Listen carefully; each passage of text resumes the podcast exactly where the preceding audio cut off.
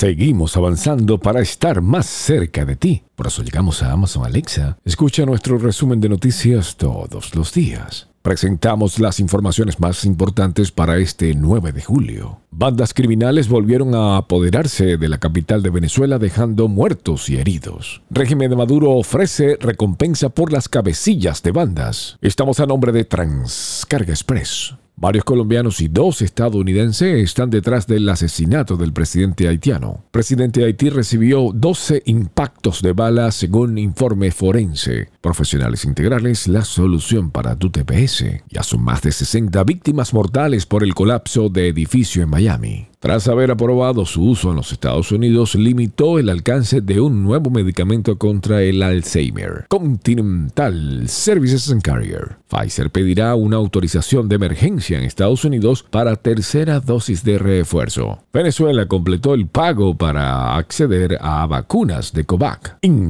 Con publicidad animada por tan solo 8 dólares, creada por JLB Enterprises. No habrá espectadores en los Juegos de Tokio por el COVID-19. Vicente Fernández fue hospitalizado de emergencia. Tealca, Miami, envíos a Venezuela desde todo Estados Unidos. Les informó Estivo Caranda.